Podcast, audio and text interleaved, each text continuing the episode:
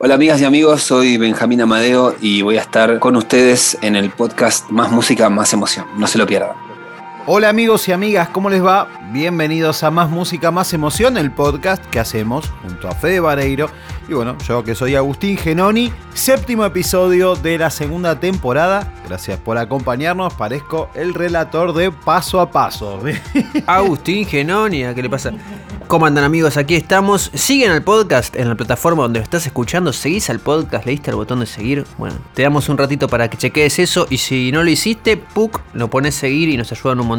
Como vienen haciendo todas las personas que nos comentan, que nos comparten, que nos devuelven un montón de cosas sobre este podcast, sobre estos episodios, sobre el último episodio, por ejemplo, con nada más y nada menos que Nati Peluso. Hoy la propuesta viene de alguien que cada vez que veíamos en entrevistas nos daban así como ganas de charlar con él sobre música y sobre todo nos sentíamos muy en la misma línea y, bueno, con una sensación muy linda en sus canciones y también por su onda, sí, en general, ¿no? Así es, exactamente, un artista que, que acaba de lanzar, que lanzó hace muy poquito su segundo disco y la verdad que ya no sorprende la calidad de sus canciones, ni de sus composiciones, ni de cómo las encara. Y como todos los episodios de este podcast van con una playlist, hoy hicimos una selección que se apoya 100% en esto que te digo. Confíen en nosotros, escuchantes de este hermoso podcast llamado Más Música, Más Emoción, damos la bienvenida a Benjamín Amadeo.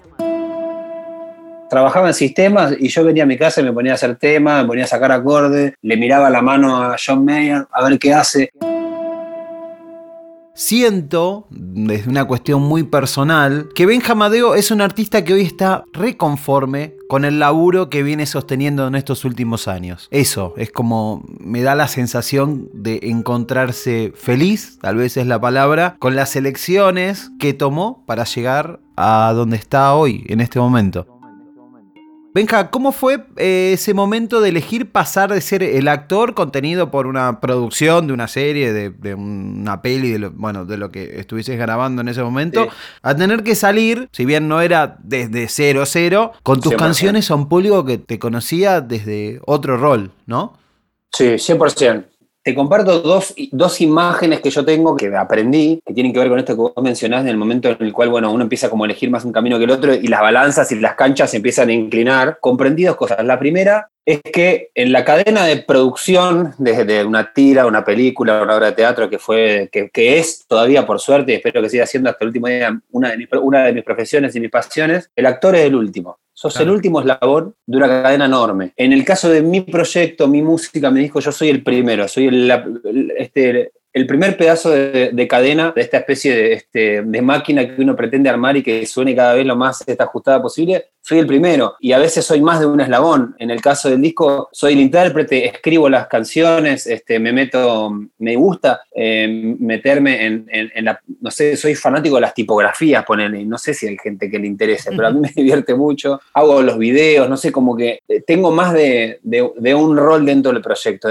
Eso es como a, modo, si querés, este, de cómo está el sistema, ¿viste? En el sistema del actor yo entro último. O sea, ya alguien hizo, eh, pensó todo, cuándo vamos a filmar, a dónde vamos, quién nos lleva en la camioneta y yo vengo ahí último puesto en un día, eh, digo lo que tengo que decir, este, interpreto lo que interpreto y, me voy. Acá no, acá es mucho más rizomático, es medio shot para todos lados tratando de, atajar los platitos y a mí esa función me gusta, me hace sentir creativo, me hace sentir este, como más, más vivo, naturalmente me sale. Desde el punto de vista de en el momento que uno siente que está yendo más para un lado para el otro, yo siempre tuve esa dualidad, digamos, del camino del cantante. Yo llegaba de trabajar como actor y me ponía a tocar la guitarra y a cantar. O sea, en mis tiempos libres yo hacía música, pero sí me di cuenta que, o sea, la bifurcación, el famoso crossroad, se presentó en algunos momentos muy puntuales en donde tuve que elegir un proyecto que me hubiese dado vuelta al barco como actor, o sea, me, hubiese puesto en otro lugar, en ta, ta, ta, ta, o seguir con mi proyecto con la música. Y yo ahí elegí el de la música. Sobre todo en el lanzamiento de mi primer disco, Vida Lejana, en el 2016. Tuve tres momentos que era como, che, reunión con productor, Benja, lo que le digo, el último del eslabón, ya está toda la producción armada, nos falta la cara y con los cachetes colorados porque son proyectos que no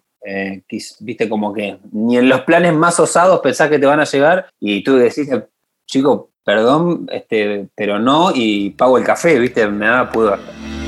El disco que acaba de lanzar se llama Quiromancia. Acá en este podcast siempre vamos aprendiendo cosas nuevas, así que te apuesto una cerveza que no sabes qué es la quiromancia, pero no pasa nada, no hace falta que lo vayas a googlear. En pocas palabras, la quiromancia consiste en la práctica de la evaluación de la lectura de una mano. Si ves la tapa del disco Quiromancia de Benjamín Amadeo, lo vas a ver más claro. Cada canción sería una línea, un monte de la mano. Él lo va a explicar mejor. Además, tenemos un libro determinante, una línea que se traza con su abuela y hasta una disciplina olímpica en la que muchos nos consideramos muy buenos.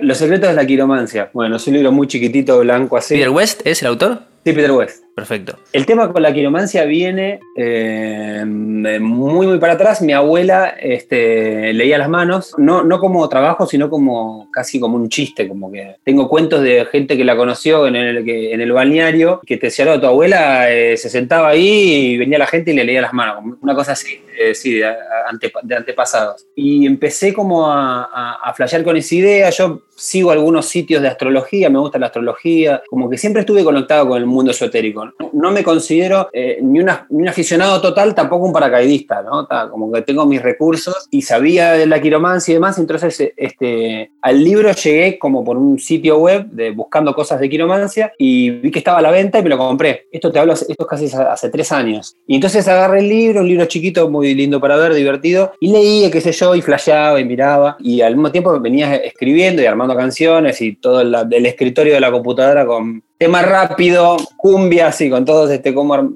así el disco armado en el escritorio. Y literalmente un día, así de, cinematográfico, con el libro y mirando videos en YouTube. Soy un gran mirador de videos en YouTube, pero soy, si fuese un deporte, no te digo abanderado en las Olimpiadas, pero siento que los veo bien. Siento que tengo un buen catálogo, como que los veo bien. Es mentiroso. Veo, veo bien, veo bien. Y yo escribiendo y el libro ahí, yo venía y miraba los videos y qué sé yo, y flasheaba. Y literalmente un día dije, este disco que estoy haciendo, que no, estaba ni estaba germinándose, lo tengo que hacer de este universo y cada canción tiene que hablar o representar a un monte, una línea de la mano, que es, digamos, el concepto del disco. Después cuando me di cuenta la cantidad de... empecé a, investigar más y, o sea, me, fui como un aspecto, digamos, a un starter pack, fui como al reducido que tiene que ver con los montes y las líneas principales, porque si no es, es, el, salmón. También, eh, no sé, a, diferentes artistas que entrevistamos en este podcast les pasó que hicieron canciones durante la cuarentena y esas canciones no las habían podido tocar en vivo aún. Eh, vos estás en ese plan, ¿cómo, cómo lo vivís vos particularmente? ¿Cómo es?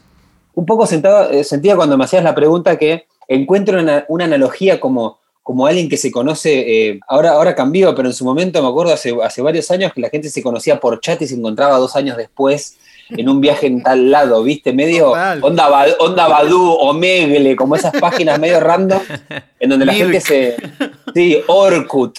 Eh, eh, el Orcucci, que es de Brasil. Orcucci, era sí, total, ah, ir a Brasil. Entonces yo siento que estamos medio en esa fase con, con, quienes eligen mi música, que es como, bueno, ya saben un montón del disco y todo, y bueno, nos vamos a encontrar ahora en las fechas que tenemos por delante. Pero encuentro esa analogía como medio representativa de a donde estamos ya. Me gusta. Benja, tenemos casi como una sección dentro del podcast que retrata de alguna forma el uso de las notas de voz en el celular, de las voice notes. Eh, y cómo terminan interviniendo en el proceso de composición. ¿Vos eh, usás también? Sí, yo tengo mi, cofre más preciado del teléfono, es, eh, todos, todos los músicos te van a decir, no, es la nota de voz, el mío es el blog de notas, porque todo, todo ahí, lo, lo intrascendente, lo fundamental, consejos para mi futuro yo, eh, chistes de los Simpsons, cualquier cosa guardo. y siento que en algún momento, y sobre todo en momentos donde uno no tiene posibilidad de hacer otra cosa más que mirar el teléfono, pero sin señal, tipo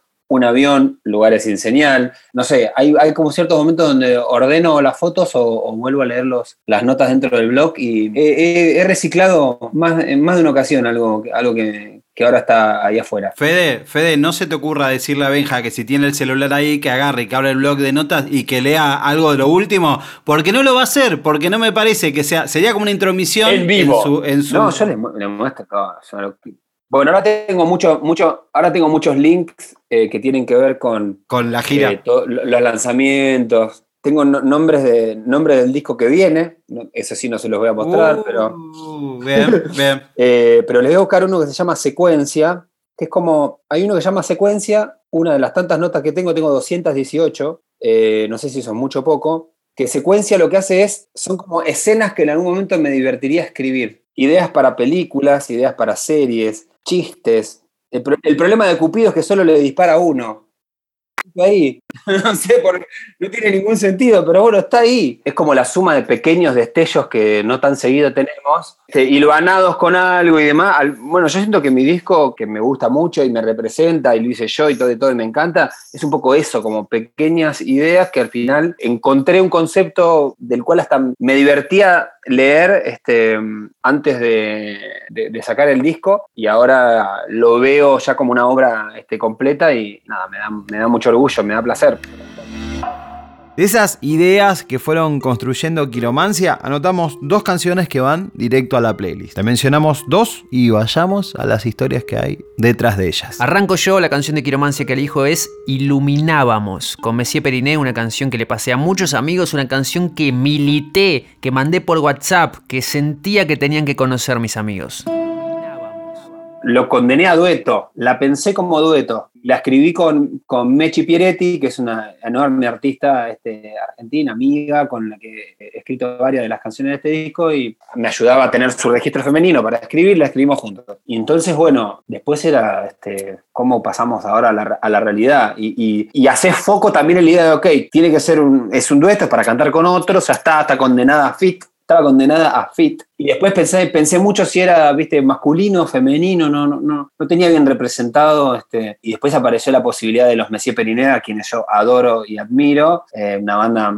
maravillosa, unos músicos así tremendos. Colombia. Sí, colombianos, que tienen el bolero manchadísimo. Esa parte, la parte como de la grabación y todo, fue, muy fluida y fue eh, internacionalizada y creció mucho el proyecto de la canción. La produjo Sebastián Cris, que es un productor maravilloso argentino que vive hace como 30 años en Estados Unidos. Creció mucho desde ese dueto ahí con Mechi con la guitarra, pasó a ser algo grande y creo que hoy Iluminábamos es la canción con ese olor a, canción que uno siente que va a tener una, una, juventud, digamos, durante mucho, mucho tiempo. Una canción que difícilmente envejezca, creo yo, espero, eh, se debe un poco también a la manera en la que está producida, así que estoy feliz. Y me, alegro mucho que te guste. ¿Cuál, ¿Y cuál es tu tema, Agus? Porque me había, había... Yo, bueno, yo voy por Las Flores, que me pone de muy buen humor, y voy ahí también por una curiosidad muy grande por la colaboración con Los Decadentes, y sobre todo por este nombre, Jorge Serrano.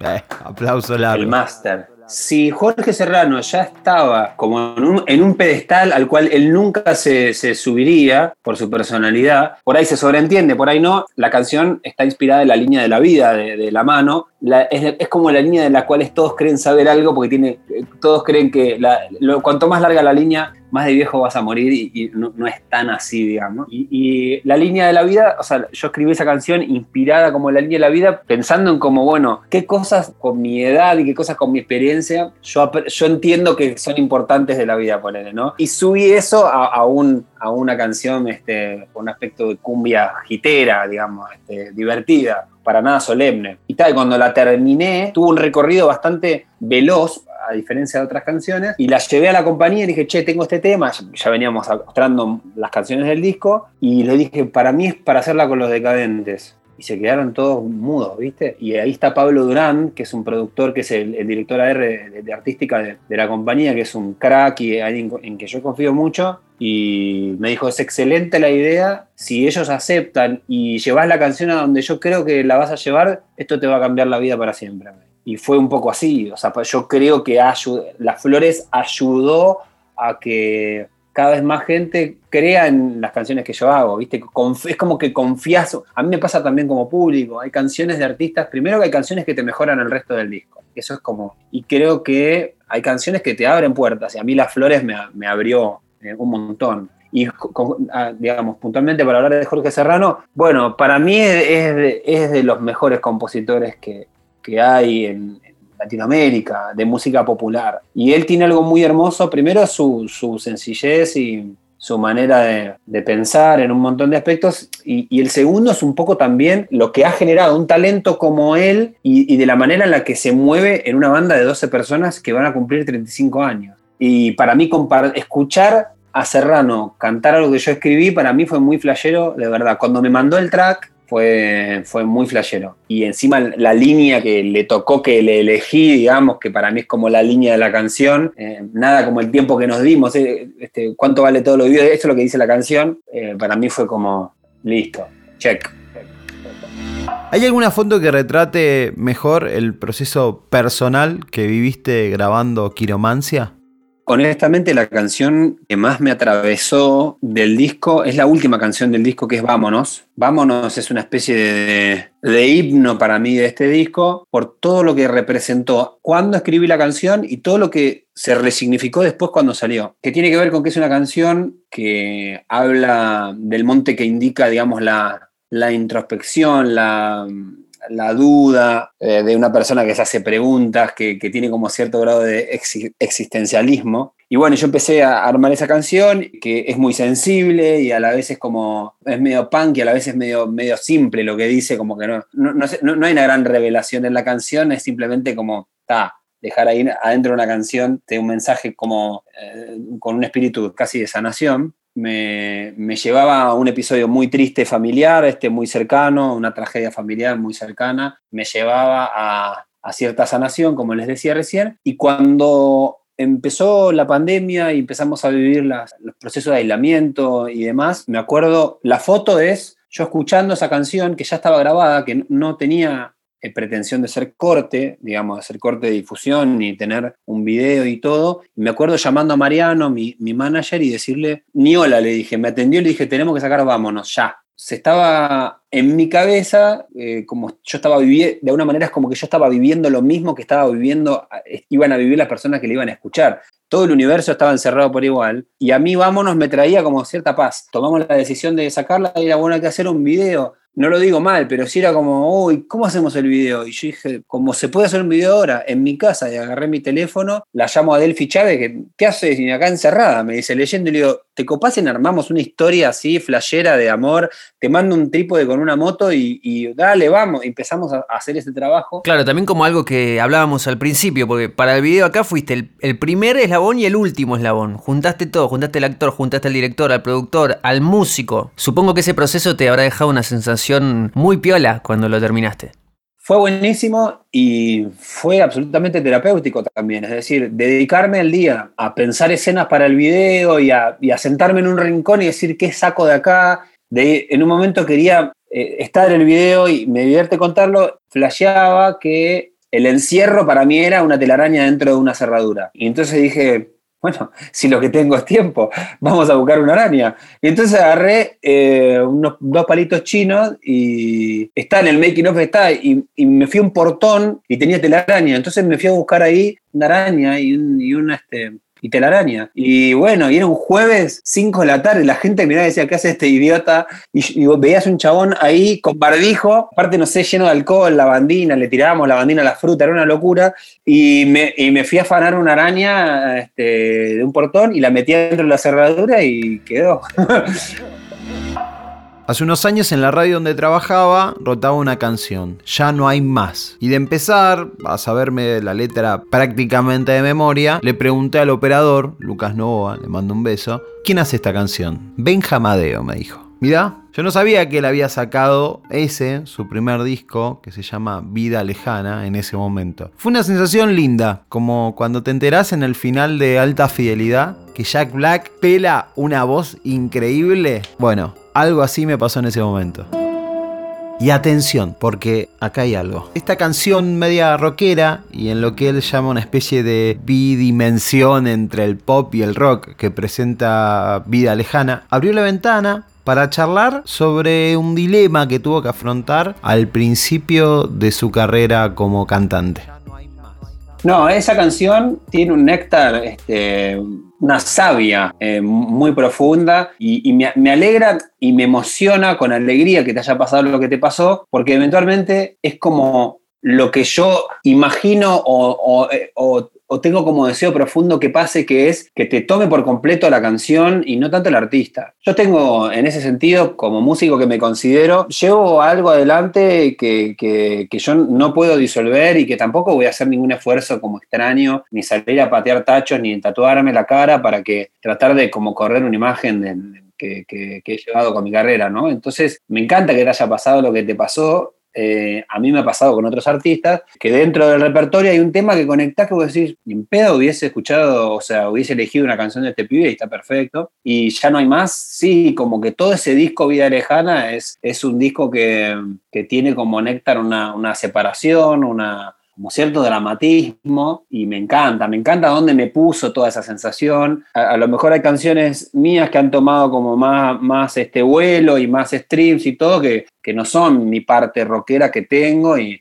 y, ahora que lo podemos conversar lo cuento y me divierte. yo tengo digamos, una, una enorme este, como bidimensión musical en mi vida que es el pop y el rock puro por completo. O sea, de chiquito yo era fan de Papo y de Michael Jackson, que es un fit que hoy, quizá con muchos riesgos, lo podés pensar. Hace 20 años era para castigo. Bueno, mirá algo que me pasó, me divierte contarlo porque es como un aprendizaje. Cuando yo empiezo con mi proyecto, yo había trabajado con Pablo Durán, el director artístico de la compañía, y él fue un poco el que acercó al presidente y qué sé yo, yo estaba de novio en ese momento con, con Lali, entonces sabían que yo hacía música, es como que se hablaba de, che, ojo que este canta, es buen, viste, o hace canciones y tal. Y yo en un momento, durante mucho tiempo, me debatía si yo tenía clarísimo que quería sacar mi música, quería compartirla con una disquera, o digamos, de hecho yo tuve como 10 bandas más o menos, tocaba... Este, iba a pasar. Iba a pasar. Tenía, tenía un personaje musical salvo. Yo soy muy consciente de, mis privilegios que como actor y haber formado una cierta carrera actuando, digamos, se me hizo más fácil llegar a más gente. Eso lo tengo muy claro, lo agradezco. Creo que trabajo mucho para mantenerlo. Pero bueno, tenía claro que algo iba a pasar con, con la música. Y durante mucho tiempo me debatí si salir con mi nombre o no. Porque de alguna manera eh, creía que podía llegar como a, contaminar este, lo, que, para mí era tan sagrado que era como la música. Entonces mi pensamiento era, lo hablé, lo hablé un montón y fue como un trabajo incluso, una palabra que repetí, repetí mucho y terapéutico. Hablé mucho de decir, che, quizá puede llegar a ser contraproducente para el tipo de música que yo quiero hacer o a donde yo quiero ir, poner mi nombre porque se puede generar como una contaminación. Y, bueno, después no, me olvidé de eso, me hago recargo y, es como que en algún punto el tiempo eh, y, los streams y, el algoritmo y todo empezó como a hacer un poco su trabajo y ahora cada vez siento que estoy como cada vez más cerca de, seguir haciendo lo que, lo que quiero. La charla con Benja fue un poco sobre cómo cada uno puede ir generando pequeños callos de cosas y con eso ir construyendo y tener el cuero un poco más duro para ir afrontando lo que pasa y lo que va a seguir pasando. Sí, aparte lo, imagino también ustedes que es como que en definitiva realmente hacemos cosas para los demás. Al final nos tenemos que dar cuenta que son cosas que hacemos para nosotros. Yo en realidad hago canciones porque yo venía a mi casa, yo este, trabajaba en sistemas y yo venía a mi casa y me ponía a hacer temas, me ponía a sacar acordes, le miraba la mano a John Mayer a ver qué hace. Entonces, bueno, claro, eh, eh, es como que al final lo que termina pasando, si, si tenés la posibilidad, que eso ya es un montón, eh, te terminás como acercando a, una versión extraña de lo que quería hacer. Y a mí esta versión me gusta. Benjamín Amadeo, protagonista del séptimo episodio de Más Música, Más Emoción, temporada 2. Agustín, hacemos una anotación de cada uno, vamos peleando papeles, virome. Muy bien, muy bien, me gusta, me gusta este momento. Eh, sobre la canción que elegiste vos, iluminábamos con Monsieur Perinet, tema que para mí es sábado a la mañana total, así como eso, esa sensación de luminosidad y también un, mood muy lindo, tomando un café, algo así que creo que ya en algún momento lo dije. Eh, tiene una cuestión particular en el video porque creo que debe ser la primera vez que él no dirige un video suyo. Lo cual también de alguna forma refleja esta cuestión de un artista que siempre empujó absolutamente todo lo que hace, que realmente le mete un montón y por eso también nos encanta tenerlo acá. Total, totalmente. Eh, voy yo con una canción, una canción de Quiromancia, se llama Vámonos, que es esa canción que para él retrata mejor el proceso del disco. En alguna otra nota mencionó un, un en esta canción con dos bandas que muchas personas escuchamos en nuestra adolescencia adolescencia. Yo voy a decir solamente una, que es Fan People. La otra, me gustaría que vayan, escuchen Vámonos, que va a estar en la playlist, y nos comenten a nosotros cuál les parece que es una Fan People y la otra banda que un poco está en el espíritu de Vámonos, cuál es. Nos lo cuentan en arroba Agustín Genoni, en arroba Fede Vareiro, porque estamos seguros que la van a sacar. Ya a esta altura confiamos en su criterio. No nos decepcionen, por favor. Bueno amigos y amigas, esto ha sido todo por hoy. Recuerden seguirnos en la plataforma donde nos están escuchando en este momento, compartir y bueno, toda esa parte hermosa que también disfrutamos mucho cada vez que entramos en diálogo con ustedes en relación a algún episodio. A nosotros nos encuentran, como dijo recién Fede, en arroba Fede en arroba Agustín Genoni y nos pueden ahí comentar algunas cuestiones que vamos a estar conversándolas también en el próximo episodio de este hermoso podcast. Próximo episodio que va a tener como protagonista no puedo decirlo, pero va a ser un momento muy alto de esta segunda temporada y ya estamos contentos y ya casi que lo spoileamos en nuestras redes, así que estén atentos. Eh, les agradecemos a todos el tiempo, la dedicación de escuchar hasta este minuto, segundo instante de más música, más emoción. Nos vemos la próxima en un nuevo episodio de este bonito podcast y ahora voy a tirar yo y va a hacer un delay que rebota y voy a decir chau. Chau, chau. ¿Te gustó? Me parece que está evolucionando este segmento. Todas las canciones que mencionó Benjamín Amadeo las encontrás en una playlist que armamos en el usuario Filter Argentina. La experiencia completa de este capítulo y de todos los capítulos de Más Música, Más Emoción, allí.